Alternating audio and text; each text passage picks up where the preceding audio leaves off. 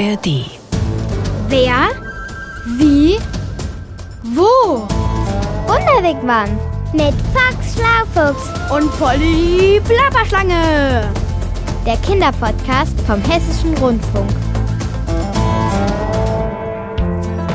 Hallöchen Popöchen, hier spricht Polly Plapperschlange. Ich bin heute mit Fox, meinem Lieblingsschlaufuchs, in Steinau an der Straße. Das ist ein Ort in Südosthessen. In dem haben die vermutlich berühmtesten Märchensammler der Welt als Kinder gelebt. Jakob und Wilhelm Grimm. Über die gibt's da heute sogar ein Museum. In dem begegnet man zum Beispiel Märchentieren wie dem Igel. Und um den geht's heute im Wunderwegwarm. Komm mit! Ich finde ja, Polly, nach einem Besuch im Museum, da tut's immer gut, an der frischen Luft durchzuatmen. Ehrlich gesagt, Fox, ich finde Museen ja meistens langweilig. Nicht immer. Nein, das hier war tatsächlich total interessant. Das Brüder Grimm Haus hier in Steinau. Ich habe ziemlich viel über meine Lieblingsmärchen gelernt. Zum Beispiel, dass Dornröschen angeblich vor über 400 Jahren auf der Saberburg in Nordhessen gelebt haben soll. Wusstest du das? Äh, ehrlich gesagt, äh, nein. Klapper, klacker, dudeldei, da bin ich aber froh. Froh? Na klar, endlich bist du mal nicht so ein Dödelblödelstreber. Was ist denn daran doof, wenn man viel weiß? Gar nichts, im Gegenteil. Es ist nur doof, wenn einer immer alles weiß. Ach, das kann keiner. Auch kein Schlaufuchs. Oder, ähm, ob du es glaubst oder nicht. Ich habe auch noch was im Museum gelernt. Sag. Nämlich, wie viele Tiere in Grimms Märchen mitmachen. Von der Ameise über den Spatz bis zum Fuchs. Wobei der gar nicht gut wegkam, wenn du mich fragst. Uns Schlangen fanden die Grimms ja geheimnisvoll. Ihr Füchse, ihr sollt laut Märchen listig, verschlagen und hochnäsig sein. Ich glaube, die Brüder Grimm waren einfach schlecht informiert. Schnatterplapper putzigerweise kamen die Igel besser weg. Die fanden die Grimms ja wohl ziemlich schlau. Wie kommst du jetzt darauf? Na, denk doch mal nach. Worüber? Der Igel hat den Hasen beim Wettlauf doch schlingelschlängel-schlau ausgetrickst. Schlau, übel ausgetrickst haben die den. Zu Tode gerannt hat sich der arme Hase, weil er nicht kapierte, dass der Igel am Start des Rennens ein anderer war als der im Ziel. Also das finde ich gar nicht nett. Aber schlau ist's schon, weil der Igel sonst das Rennen ja niemals hätte gewinnen können. Na gut, von mir aus. Aber es gibt auch lustige Geschichten, bei denen die Igel besser wegkommen. Erzähl. Im alten Rom wurde behauptet, dass sich Igel im Herbst unter Obstbäumen und Weinstöcken über den Boden wälzen, Klipper, klapper, klopper, wieso das denn? um auf ihren Stacheln Trauben und Pflaumen und andere Früchte aufzuspießen und sie so dann für den Winter als Vorräte in ihren Bau zu tragen. Ich lach mich schlapper, plapper, Oberplatt. Stell dir das mal vor. An jedem Stachel eine Traube, eine Pflaume oder ein Apfel. wie ein lebender Obstteller oder wie so ein Partyigel, nur ohne Mett und Käse. Die alten Römer, die hatten vielleicht ein bisschen viel Wein getrunken. Natürlich ist das nur eine Legende, also eine Art Märchen. Dachte ich mir schon. Aber ich wette, es gibt auch interessante Igelgeschichten, die stimmen. Warte mal. Da suche ich uns doch einen super duper mega schlauen Igel-Podcast raus. Schau mal hier. Supernasen im stacheligen Pelz. Supernasen, wieso das denn? Naja, wahrscheinlich haben Igel einen guten Geruchssinn. Da will ich mehr drüber wissen. Ich auch. Drück auf Start. Raus aus dem Wigwam.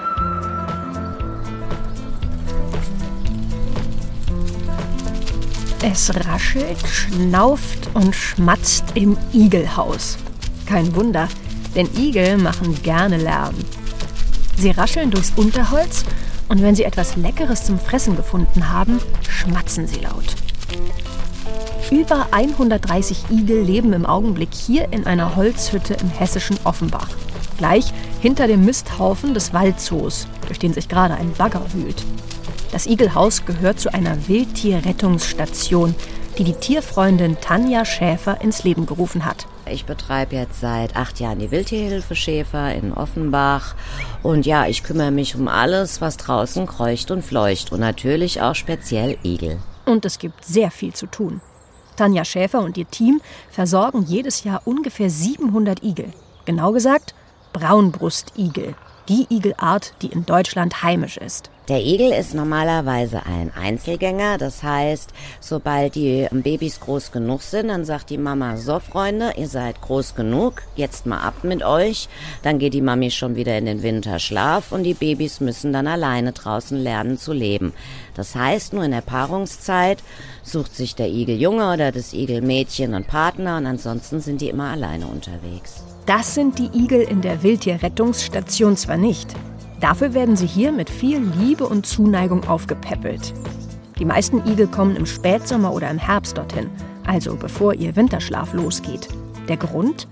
Ein Igel muss mindestens 600 Gramm schwer sein, um die lange Zeit des Winterschlafs zu überstehen. Ach so, jetzt wird's klar. Aber 600 Gramm Speck auf die Igelrippen zu kriegen, das ist gar nicht so einfach. Deshalb kommt hier Tanja Schäfer und ihr Team ins Spiel. Alle, die hier helfen, arbeiten ehrenamtlich, also ohne dass sie dafür Geld bekommen.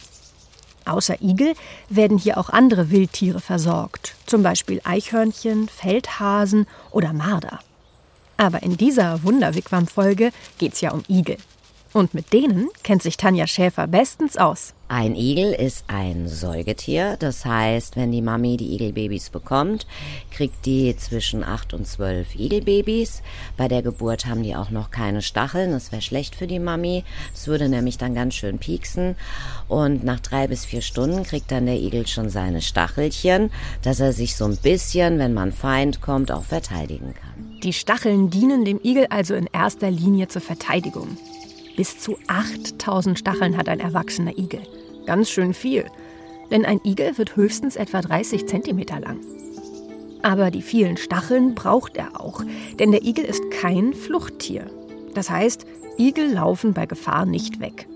Dafür haben sie einen super Trick, um sich vor Feinden zu schützen. Sie rollen sich einfach ein.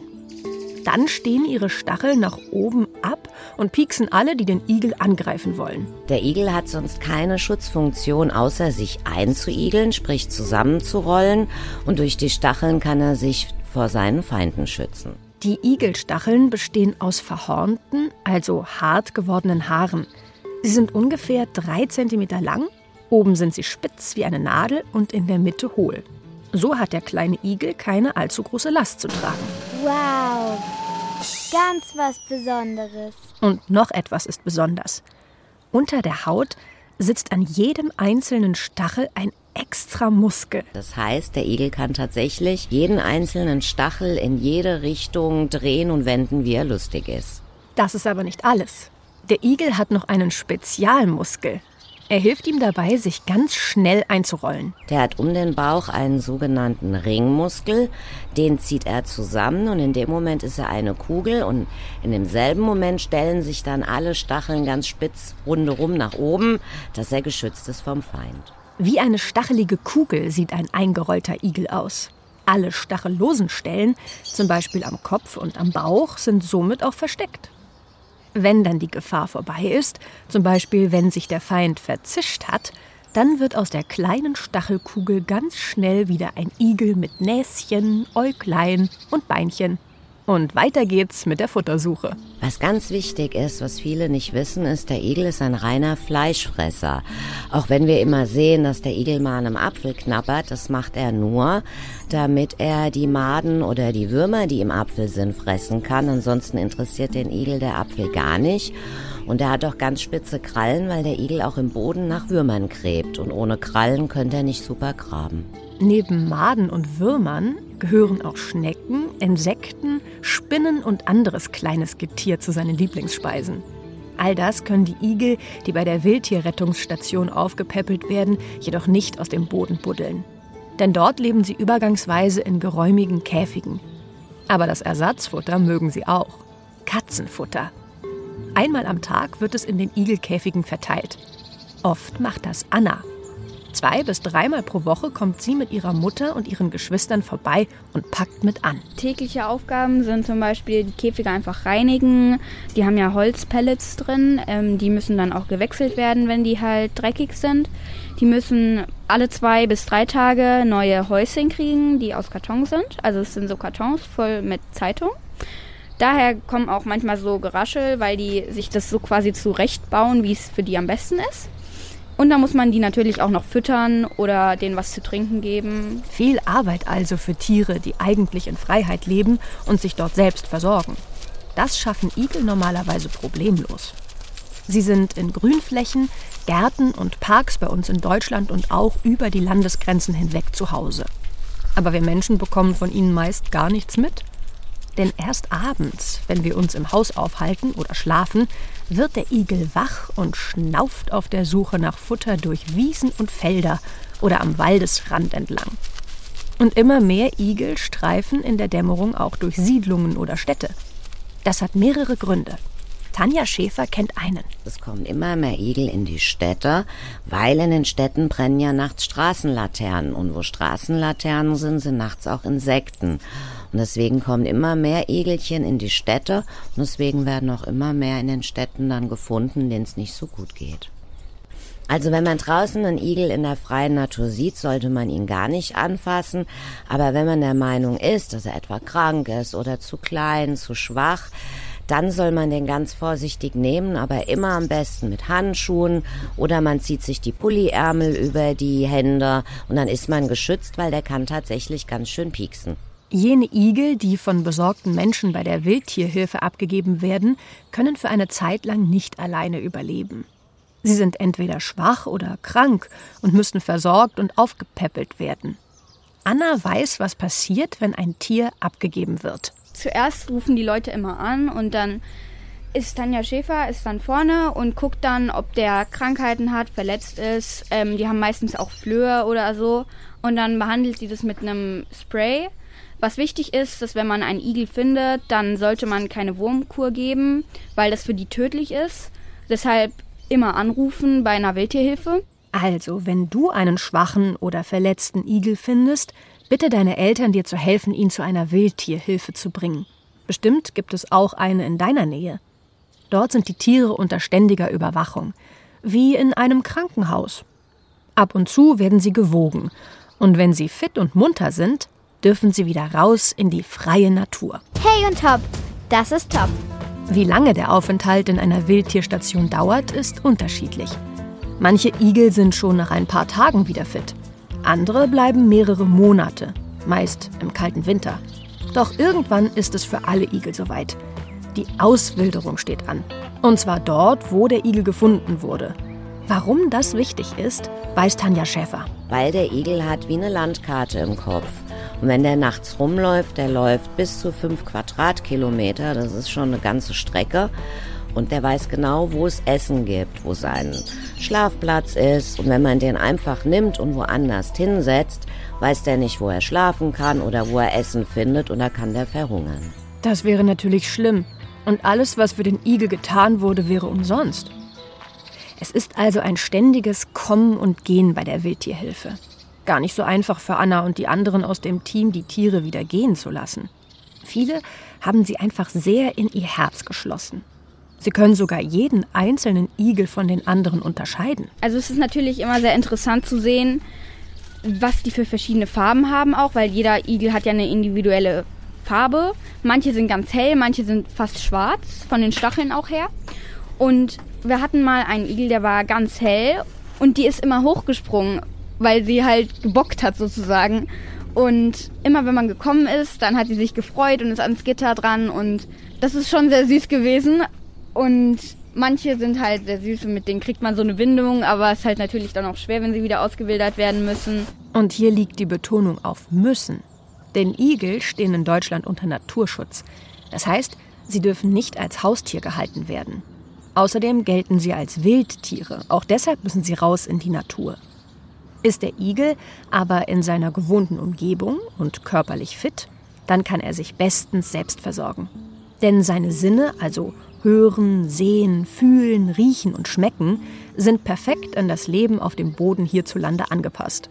Das heißt, jene Sinne, die der Igel braucht, funktionieren gut.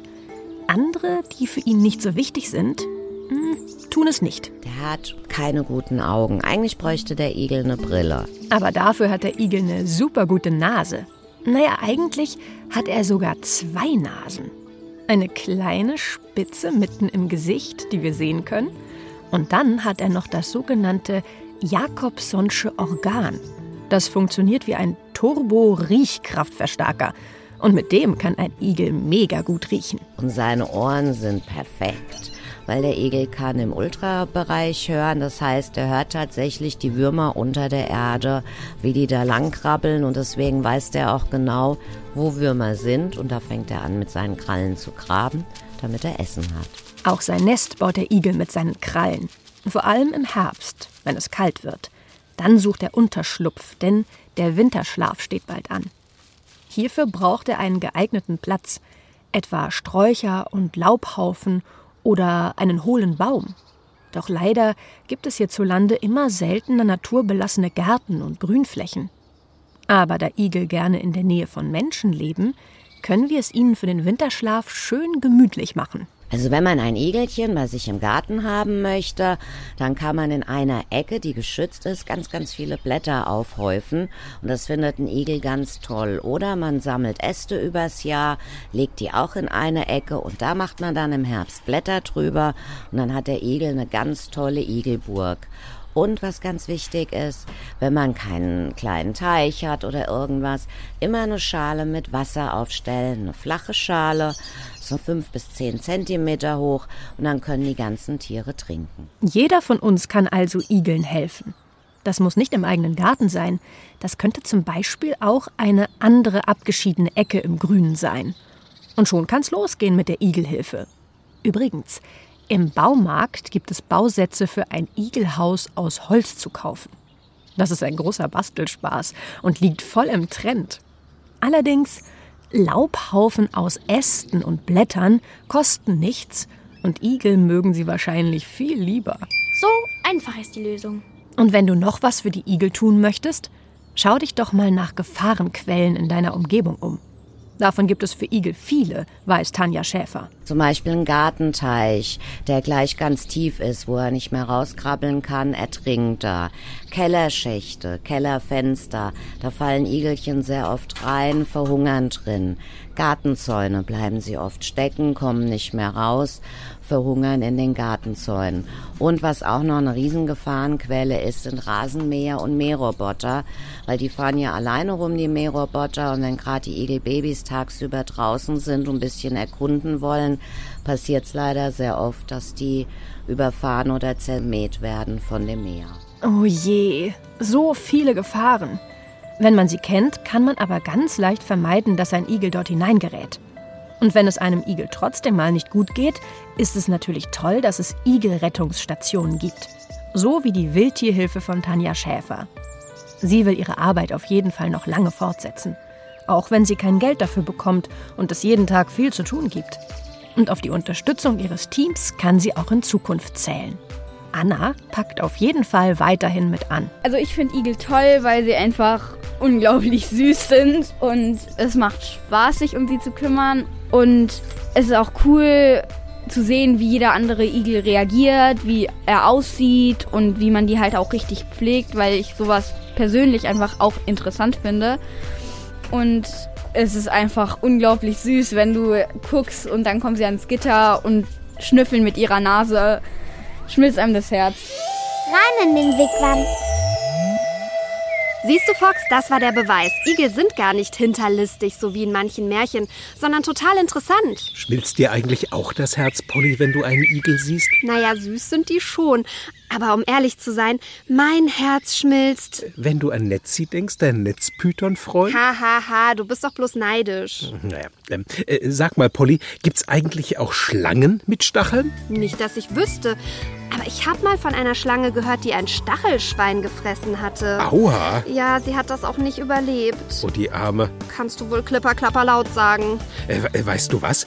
Ich schlage vor, dass wir mal schauen, ob wir irgendwo Katzenfutter kriegen. Ah, du meinst, wir können so einen Igel anlocken. Ja, vielleicht. Und dann setzen wir uns damit hin und warten, bis es dunkel wird. Und die Igel aktiv werden. Gute Idee. also los, auf zum Katzenfutter und Schluss gemacht für heute. Hau! Aber ich hätte da noch was. Polly! Na gut, genug geplappert. Ich bin fort. Bis zum nächsten Ort. Genau. Ciao mit Hau. Das war der Wunderwigwam Kinderpodcast Mit Box Schlaufuchs und Polly Plapperschlange. vom Hessischen Rundfunk. Die Diesmal von Elke Ottenschläger. Du musst wohl immer das letzte Wort haben, Polly. Schlapperplapper, du sagst es, Foxy. Ciao. Aber ich hab noch was. Du willst bestimmt nur das aller, allerletzte Wort haben. Vielleicht. Aber wenn du mal wieder einen coolen Podcast suchst, dann geh doch einfach in die ARD Audiothek. Da gibt's tolle Geschichten zum Lachen, Chillen und Staunen. Für Kinder? Na klar, kostenfrei und ohne Werbung. Hört sich super duper cool an. Das mache ich. Jetzt aber Tschüssi.